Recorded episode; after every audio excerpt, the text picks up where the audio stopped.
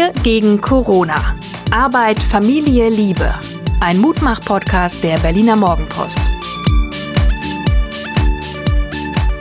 Hallo und herzlich willkommen. Hier ist der Mittwoch-Podcast der Berliner Morgenpost. Das heißt Mein Mutmach. Name-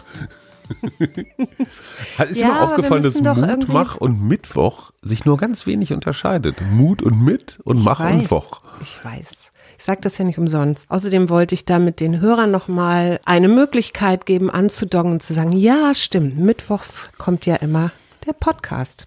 Mittwoch ist Mutmachtag.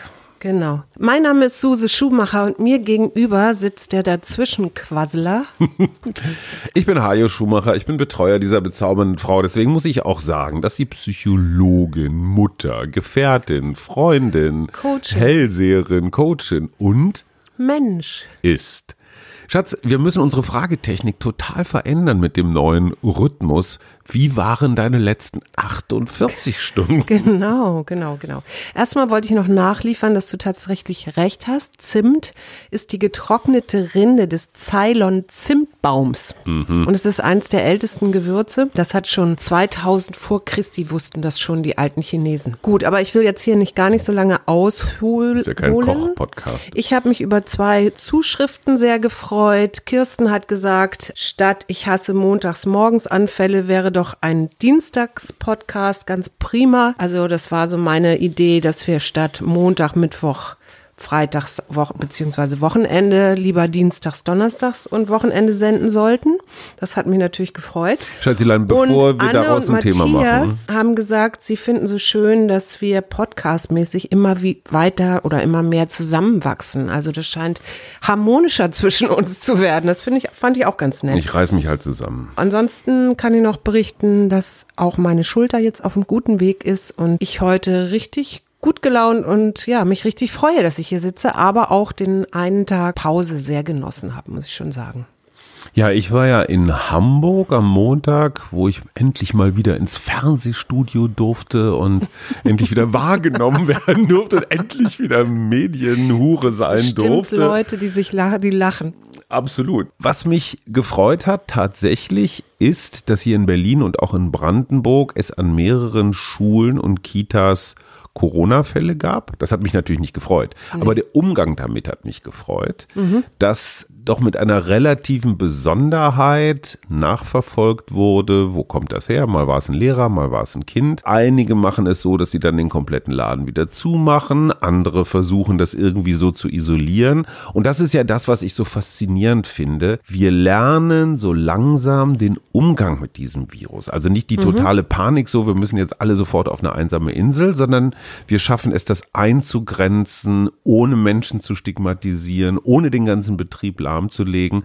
Das finde ich sehr bemerkenswert. Also jetzt auch, und deswegen bin ich auch durchaus für die Öffnung, behutsam natürlich, aber um zu gucken, wie geht es. Deswegen auch Fußball-Bundesliga, auch wenn die Geisterspiele schrecklich waren, aber Millionen von Freizeitkickern, die in Kreis- und Bezirksligen da rumkicken, die wollen natürlich auch wieder raus und auf dem Acker und spielen.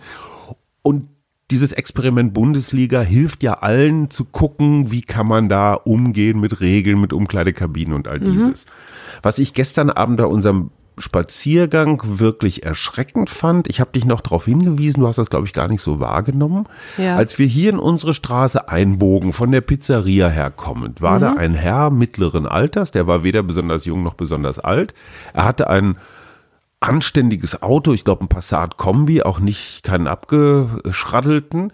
Der holte irgendwas aus dem Kofferraum, telefonierte dabei und sagte ganz laut den Ja. Satz, ja, es ist ja wirklich irre, dass man in diesem Land nichts mehr sagen darf. Und der war kein, das war kein Aluhut, das war kein Rechter, das war also niemand, von dem ich sagen würde, der passt jetzt so in die klassischen Klischees. Woher kommt dieser komische Satz, man darf in diesem Land nichts mehr sagen? Ich weiß es, ich weiß es nicht. Oder woher kommt dieses Gefühl? Weil ich finde, man darf eigentlich alles, Alles sagen. sagen, Du darfst ja. sogar Darfst sagen, sogar dass Bill- demonstrieren mit und, Aluhut, und, also- und du darfst auf deine Schilder schreiben, dass Bill Gates der größte Schlawunski ist. Und also ich verstehe es nicht. Und ich glaube, der Widerspruch oder das die Wahrnehmung kommt vielleicht meinte vielleicht er seinen Freundeskreis? Ja, aber das ist ja was anderes. Wenn du jetzt meinetwegen sagst, Bill Gates hat das alles mit G5 angerichtet, die weltweite Impfung, unter Zuhilfenahme der Chemtrails natürlich, dann habe ich ja das Recht, was dagegen zu sagen. Mhm. Das heißt nicht, dass ich dir jetzt den Mund verbiete, das heißt nur, dass ich eine andere Meinung habe. Mhm, ja. Und ich glaube, das ist die, das ist die Wahrnehmungsverschiebung. Ja. Du darfst alles sagen in diesem Land, aber du hast kein Recht darauf, dass es dass nicht widersprochen wird. Genau. Und Widerspruch ist genauso ein demokratisches Recht wie ich darf alles sagen. Mhm. Aber ich finde dieses ich finde es so merkwürdig, dass sich diese Stimmung jetzt offenbar so in breitere bürgerliche Kreise ja, und das, das ist wie damals bei Pegida. Gut, ja, aber das passt ganz gut zu meiner Beobachtung, dass sich das ja wirklich bei mir auch im Freundeskreis so zeigt, also sich da wirklich spaltet auch, inklusive am Wochenende erzählte eine Freundin bei ihr in der Familie, wo es so Menschen gibt, die, und zwar sehr, sehr nahe Verwandte, die so ein bisschen in Richtung Verschwörungstheorie hin driften. Und das habe ich ja auch beobachtet. Und eine Freundin hat mir ja auch, oder was heißt mir, aber hat so generell äh, ja auch gesagt, man darf hier nicht anderer Meinung sein, dann wird man sofort als Verschwörungstheoretikerin äh, beziffert. Da ist, da ist ein bisschen was dran, finde ich. Weil wir haben an Pegida, haben wir eines gelernt, auch wenn die Themen jetzt ein bisschen anders sind. Polarisierung, mhm. also dieses Aufspalten in zwei unversöhnliche Lager, ist der Tod der Diskussion. Wenn du sagst, Bill Gates ist ein Verbrecher und ich sage, lass Bill Gates in Ruhe und in dem Moment, wo wir versuchen, uns näher zu kommen, aber das geht nicht, weil ich sage, du bist Verschwörungstheoretiker oder ich bin Regierungsknecht oder mhm. wie hieß das damals bei, bei, bei dem äh, Migrationswinter äh, 15, 16? Äh, Begrüßungsklatscher. Begrüßungs, ja. Begrüßungsklatscher. Ja. So, in dem Moment können wir nicht mehr miteinander reden. Ich ja. glaube, es gibt tausende von Fragen und auch guten Argumenten, warum die Politik gerade ein bisschen überfordert ist. Ja das kann ich auch gut nachvollziehen. Ich wäre als Politiker auch überfordert. Unsere bezaubernde Friseurin Andrea sagt zum Beispiel, die Abstands- und Maskenregeln und Pflichten sind im Friseursalon anders als im Restaurant, sind anders als in Brandenburg, sind anders als im Supermarkt. Also es, es herrscht Konfusion und natürlich auch gerade bei kleinen Geschäftstreibenden das Gefühl von Ungerechtigkeit. Mhm. So, wir haben es jetzt schwerer. Ich verstehe das und darüber muss man reden dürfen. Ja. Und in dem Moment, wo Andrea sagt, hier ist irgendwas nicht in Ordnung mit den Regeln, ist sie natürlich keine Verschwörungstheoretikerin, nee, nee, nee. sondern sie nimmt ihre legitimen Interessen wahr. Ja, die Freundin, von der ich geredet habe, die ähm, sagte so, ähm, man kann, man muss auch mal kritische Sachen hinterfragen, also kritisch hinterfragen. Natürlich. auch sage, ja klar, aber deswegen ist die Information, dass wir alle geimpft werden sollen, trotzdem falsch. So, und trotzdem möchte ich mit diesen Menschen auch noch reden können. Und wenn jemand sagt, ich nehme überhaupt keine klassischen Medien, also öffentlich-rechtliche Sender, egal ob Fernsehen, Radio oder klassische Zeitungen, Zeitschriften, die nutze ich gar nicht mehr, weil das ist ja sowieso nur System- und Lügenpresse. Dann verlässt jemand den Raum, des, das, das gemeinsame Spielfeld. Mhm. Dann geht jemand vom Spielfeld. Bei allen anderen, ich möchte so gerne so eine Diskurs- und Debattenkultur. Mhm. Vielleicht kann man da irgendwann nochmal das Harvard-Konzept erklären. Ich mag das so wahnsinnig gerne, wenn man es schafft, Inhalte von Personen zu trennen werden. Mhm. Das heißt, ich kann, ich mag dich ganz doll, ja, ähm, kann dich aber trotzdem kritisieren. Mhm. Oder aber, ich finde dich ganz fürchterlich, kann aber trotzdem ein Argument von dir akzeptieren. Ja. Und dieses Trennen von Emotionen und Faktenlage ist Vielleicht machen wir das Harvard-Konzept am Wochenende. Ich wollte noch mal ganz kurz zurückrudern. Ähm, du hast gesagt, so diese langsame oder Öffnung von Schulen. Und ich finde das ganz, ganz wichtig, weil das, was auch klar ist, ich habe ja diesen ähm, von diesem Krisenchat schon geredet, wo Jugendliche sich hinwenden können, wenn sie zu Hause Gewalt erleben. Und es ist tatsächlich wohl so, dass ähm, es doch immer mehr Hinweise gibt, dass Kinder extrem leiden müssen unter dieser Krise. Das eine ist natürlich irgendwie so diese ähm, nicht raus können und äh, das geht so ein bisschen in Richtung sogar Depression. Mhm. Auf der anderen Seite gibt es wohl mehr und mehr Hinweise, besonders bei Kleinkindern mit Schütteltraumen und Knochenbrüchen und so. Das heißt häusliche das heißt, Gewalt. Ja, häusliche Gewalt. Und das heißt wiederum, dass diese Strukturen, die wir ja vorher hatten mit Kindergärten und also wo eine ganze Ecke und Schulen, wo eine ganze Ecke abgefangen werden kann, weil die Kinder einfach in festen Strukturen sind, dass die ganz dringend wieder her müssen.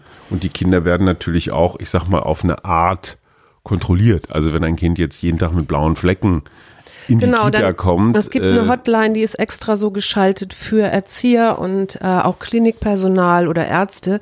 Sobald die den Verdacht haben, können die da eben Bescheid geben und dann äh, wird danach geguckt. Aber das finde ich einen ganz wichtigen Punkt und da sind wir bei einem Thema, was mich umtreibt. Ich habe das Gefühl, auch gerade so in der politischen Debatte, egal ob, ob Brüssel oder Bundesregierung oder auch Ministerpräsidenten, es gibt kein wichtigeres Thema als den Sommerurlaub.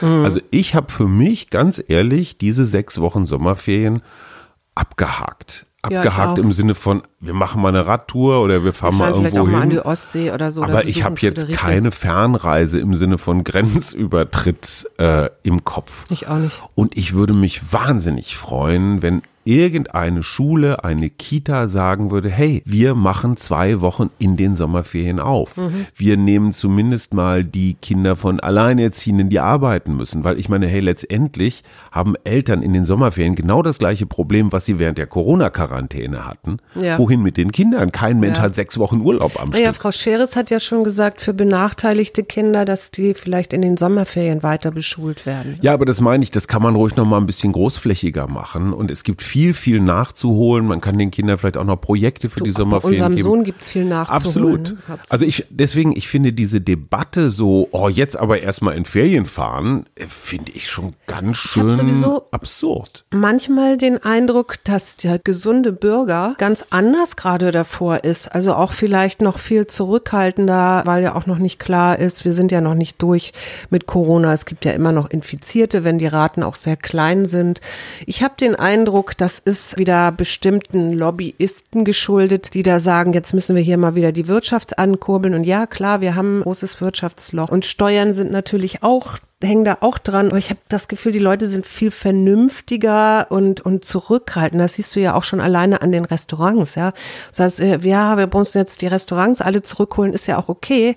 Aber Richtig das Geschäft hat sich nicht, nicht, ne? bis jetzt nicht so gezeigt, wie manch Restaurantbesitzer erhofft hat. Also ich will jetzt gar nicht abwägen, ich will auch nicht sagen, dass es gut oder schlecht ist. Ich glaube nur, ähm, da gibt es irgendwie verschiedene Kräfte, die an ganz unterschiedlichen äh, Interessen haben. Und ähm, was ich gerade jetzt im Moment beobachte, weil es ja ein sehr großes Thema ist, sind diese Schlachthöfe, ne, wo wir ganz viele Infizierte haben. Ich sage das Ich deswegen, kriege da weil ganz ich, kurz, ich kriege da in, in diesem Moment, wo du nur das Wort Schlachthöfe sagst, Ja. kriege ich so einen ganz komischen, giftgrünen Pelz na, ich hab, Geschmack im Mund. Ich habe da so ein bisschen mich belesen, weil ich meine, das Erste, was man ja erstmal über feststellen muss, du hast da einen Beruf, da bist du stehend im Kühlhaus, ja, Mhm. und arbeitest auch noch Akkord. Das will kein deutscher Arbeitnehmer mehr Und machen. wirst meistens nicht nach Mindestlohn bezahlt, Und weil wirst das dann noch irgendwelche nicht- Leih, genau. Leih, Leiharbeiter aus Genau. Rumänien sind. Und dann ist es ja so, das zweite sind ja die Tier, das ist ja die Tierhaltung. Mhm. Damit du so billig Fleisch produzieren kannst, musst du diese Tiere in enge Ställe ohne Tageslicht halten und dann werden die hochgepäppelt, damit sie möglichst bald geschlachtet werden können. und viele Antibiotika, das heißt, damit sie nicht krank werden. Genau, das heißt, ähm, es ist tatsächlich scheinbar so, dass 88 Prozent des Frischfleisches, das du in Eigenmarken in Supermärkten hast, genau von solchen Tieren stammt. Das möchte man doch nicht wirklich essen, da wird einem doch schlecht, oder? Also habe ich als Verbraucher doch die große Chance und vielleicht sogar jetzt noch mal ganz bewusst, wo wir auch merken, okay, selbst ähm, wenn der Autoverkehr zurückgeht und und und und, also es wieder ein bisschen gesünder um uns rum wird. Wir haben doch jetzt gerade die riesengroße Chance, etwas an unseren Stellschrauben zu stellen. Ich hatte das Vergnügen, am Dienstagvormittag ein äh, Video-Interview mit Sigmar Gabriel zu Mhm. moderieren. Und da ging es genau um die Frage. Da habe ich da gefragt, Herr Gabriel, wir haben doch in den letzten zwei Monaten gelernt, was wir alles nicht brauchen. Ja. Wir brauchen nicht das vierte Paar Sommerschuhe, wir brauchen keine Kreuzfahrt. Das heißt nicht, dass wir nicht Autos. die ganze Zeit jetzt so mönchisch vor uns hinleben, aber bewusster konsumieren. Und da sagt der Gabriel, und ich finde, er hat damit durchaus recht, das ist eine Luxusdebatte, die man aus einer gut Ja. geheizten Schöneberger Altbauwohnung führen kann, wenn man tatsächlich über seinen Konsum entscheiden kann. Ja. Wenn du aber nur Hartz oder Mindestlohn zur Verfügung hast, du hast einfach nur ein beschränktes Budget, um das für Lebensmittel auszugeben, stehst du vor der Entscheidung, nehme ich das Fleisch oder die Wurst, die da liegt im Sonderangebot, oder Gar keins. Ja, das heißt, du führst eine Luxusdebatte. Das muss man, also die Leute, Ja, von ja, denen wir reden, ob das die Alleinerziehenden sind, ob das die sind, die jetzt eine Kita-Notbetreuung brauchen oder so. Und das ist das Gemeine an Corona. Es bringt die vielen Probleme, die wir in diesem Land haben, wie unter so einem Brennglas auf einmal zutage. Wir sehen, wir haben Betreuungsproblem, wir haben Fleischproblem, wir haben Konsumproblem. Ja, also alle Probleme werden jetzt auf einmal so geballt. Und trotzdem finde ich es gerade für uns extrem wichtig, einfach auch den Blick auf die, und es gibt so um die acht bis zehn Millionen Menschen in Deutschland, die von Mindestlohn leben. Ja, ja, ich weiß. So.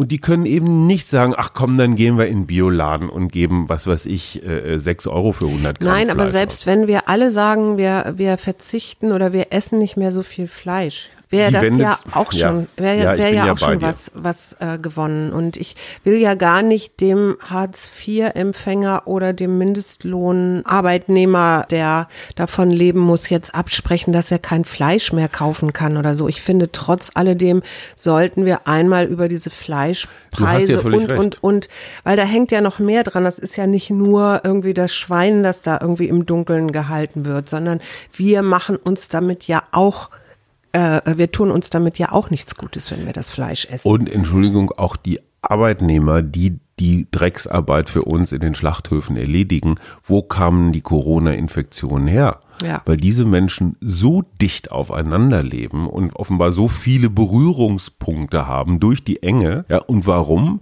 Weil die für ihre Massenunterkünfte, weil es halt billig ist, die da unterzubringen. Ja. Ich glaube da ja sehr an Karma. Also da- ich bin sonst nicht so super religiös oder esoterisch, aber ich glaube, ein Tier, was nie so wirklich Tageslicht gesehen hat und dann irgendwie zum Schlachthof geführt wird und da dann noch ewig lange das Quieken oder Maunzen oder, oder Grunzen der anderen Tiere hört in Todesangst, da wird doch der Körper irgendetwas ausschütten, der Schweinekörper, was das Fleisch nicht Irgendwer besser macht, Stress oder? wahrscheinlich, ne? Irgendein Stresshormone oder Stresshormon sowas. oder Mhm. sowas. Also insofern ist es auch einfach kein, kein gutes Fleisch.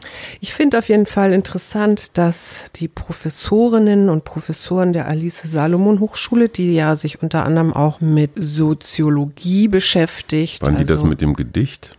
Die hatten das, dieses An Gedicht Wand? an der Wand, Okay. genau. Die haben sich ganz äh, jetzt ausgesprochen für einen grundlegenden Politikwechsel. Und zwar so eine, da geht es so um die Daseinsvorsorge, also das, was wir Gesundheit, Bildungsgerechtigkeit, Chancengleichheit, also dass die Aufwertung der Sozial- und Gesundheitsberufe und, und, und, also dass man einfach neu mal guckt. Und das wäre auch das, was ich mir so wünschen würde. Und ich beobachte tatsächlich auch in einigen Kreisen jetzt so Diskussionen oder wie könnte man das umsetzen oder wie könnte man das neu denken. Und ich finde, das sollte, davon wünsche ich mir wirklich mehr Politiker, die sich Ich bin, ich bin sofort bei dir und trotzdem kommt da wieder mein innerer Olaf Scholz, also jetzt in Gestalt des Finanzministers. Wenn du diese Berufe aufwerten willst, dann gibt es ziemlich genau zwei Wege. Du zahlst jedem Einzelnen mehr und du stellst mehr ein. Ne? Also damit die Einzelnen nicht so viel zu tun haben. Das bedeutet am Ende, es wird teurer. Wer bezahlt das wovon? Und wenn du gleichzeitig die Lufthansa pleite gehen lässt, weil äh, ne, die machen ja das Klima und die Autoindustrie pleite gehen lässt, weil ne, schädlich fürs Klima, irgendwann fehlt Du das wirst Geld. aber immer unterschiedliche Interessengruppen haben. Völlig immer, klar. immer, immer. Und Aber- dieses permanente, ja, aber wir können doch nicht und dann können wir die und dann fehlt uns da und so weiter, das bringt nichts. Wir müssen doch mal nach vorne gucken oder Du hast mal ja völlig weiter recht. gucken. Aber noch mal dieses so ein Staat- defizitorientierte Schätzelein, du Denken. hast ja recht, aber ein Staat ist letztendlich wie eine Familie. Der oder die beiden Verdiener kommen nach Hause und bringen so und so viel Geld mit. Und da gibt's ganz viele Kinder, die alle schreien, wir wollen besseres Fleisch, wir wollen mehr Taschengeld, wir wollen mehr Klamotten, wir wollen dieses oder jenes. Der eine oder die eine oder die beiden Verdiener können diese Forderungen nicht alle erfüllen. Und wenn sie auf der einen Seite weniger nach Hause bringen, auf der anderen Seite die Forderungen aber größer sind, entsteht da ein Loch. Und ich glaube, das ist ein großes Problem der ganzen linken, alternativen, nach vorne guckenden Seite, dass sie immer wieder die Finanzierungsfrage vergessen. Ich bin total bei dir, was die Ziele angeht. Ich bin auch bei diesen Zielen, aber sie müssen bezahlt werden.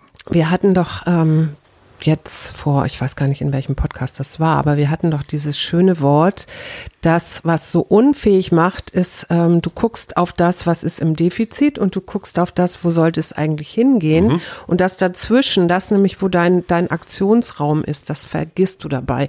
Und ich glaube, darum muss es jetzt gehen, nämlich zu gucken, welches ist jetzt der nächste Schritt. Wo sind die Spielräume? Und wo ne? sind die Spielräume ja, ja, und was können wir mit diesen Spielräumen machen? So, wir haben ein neues Alphabetspiel. Wir hatten uns auf Filme, Filmschauspieler. Ja, finde ich ganz schrecklich, aber sag mal. Äh, also A. Ja, A ist schon klar. Also A ist zum Beispiel Al Pacino. Ja, aber ich dachte. Oder du, All About Mary. Kennst du diesen Film mit Cameron Diaz? Also ich habe erstmal oh, für mich Haargel. festgestellt, dass ich kaum, also ich bin nicht gut in Filmen, weil ich gehe dazu echt zu selten ins Kino und dazu kommt, dass wir seit längerer Zeit, ich würde sagen, ich habe seit zwei Jahren nicht mehr wirklich Fernsehen geguckt. Ähm, das heißt, ich bin wirklich aufgeschmissen bei dieser Rubrik. Das Einzige, was mir einfiel, und ich jetzt kriege ich bestimmt gleich ein paar empörte Zurufe oder Schriften, ähm, das Einzige, was mir dazu einfiel, war Alf. Super. Und Alf habe ich Schatzi, nie verstanden. Alf da konnte ich nicht mal drüber lachen. Also insofern. Du hast Alf nicht verstanden. Naja, das war halt so ein. Al Bundy war auch so total den lustig. Habe ich nie gesehen. Ich, ich bin da ganz schlecht, deswegen ist diese Rubrik, das musst du jetzt Auf bringen, deine Schatz. Tiere hast du dich auch pausenlos vorbereitet. Zum Beispiel meine, morgen ist B. Ja, weil Jean-Paul Belmondo. Natur ist mir, liegt mir am Herzen Schmilzt und ich lerne gern dazu. Ein Mann wie Jean-Paul Belmondo ist auch ein Aber Geschenk der, ist nicht der Natur. Mit A.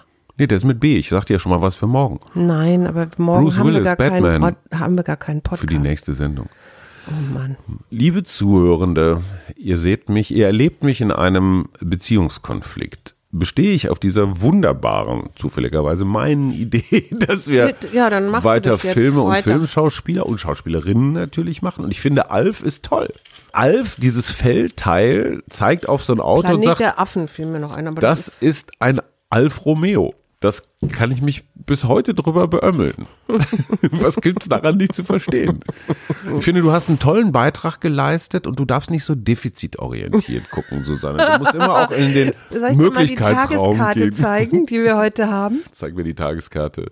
Harmonie. Oh Gott.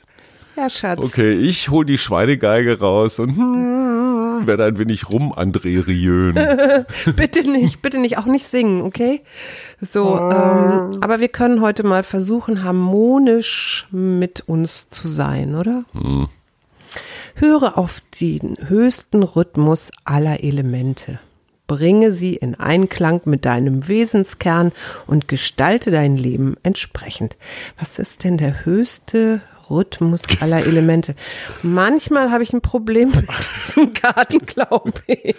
Das ist der Rhythmus, wo man mit muss. Schön, euch wiedergehört zu haben nach 48 Stunden quälender Abstinenz. Wir Und freuen uns schon auf die nächste Folge. Wochenende oder kommen wir am Freitag dann mit dem fürs Wochenende? Im Laufe des Freitagabends oder Samstagmorgens, damit ihr ein wunderschönes Wochenende habt. Wir überbrücken ja jetzt auch noch den Herrentag oder Christi Himmelfahrt, Christi wie man in christlichen Fachkreisen sagt. Was, Und was Gabi wirst du überlegt tun? noch, was sie dir antwortet, weil du hast gesagt, was hat Jesus eigentlich zwischen, Ja. ne? War Was der im Wellnesshotel oder wo war der? Das Ja, fand sie übrigens sehr lustig. in Bethlehem im Wellnesshotel. Mit, mit, mit Grundschülern geht das immer, weil die das nicht so in Frage stellen. Aber sie überlegt noch. Ja, ich bin vom Club der kritischen Christen. Wir freuen, wir freuen uns auf die nächste Runde. Bis dann. Bis Tschüss. dann. Tschüss. Wir gegen Corona. Arbeit, Familie, Liebe. Ein Mutmach-Podcast der Berliner Morgenpost.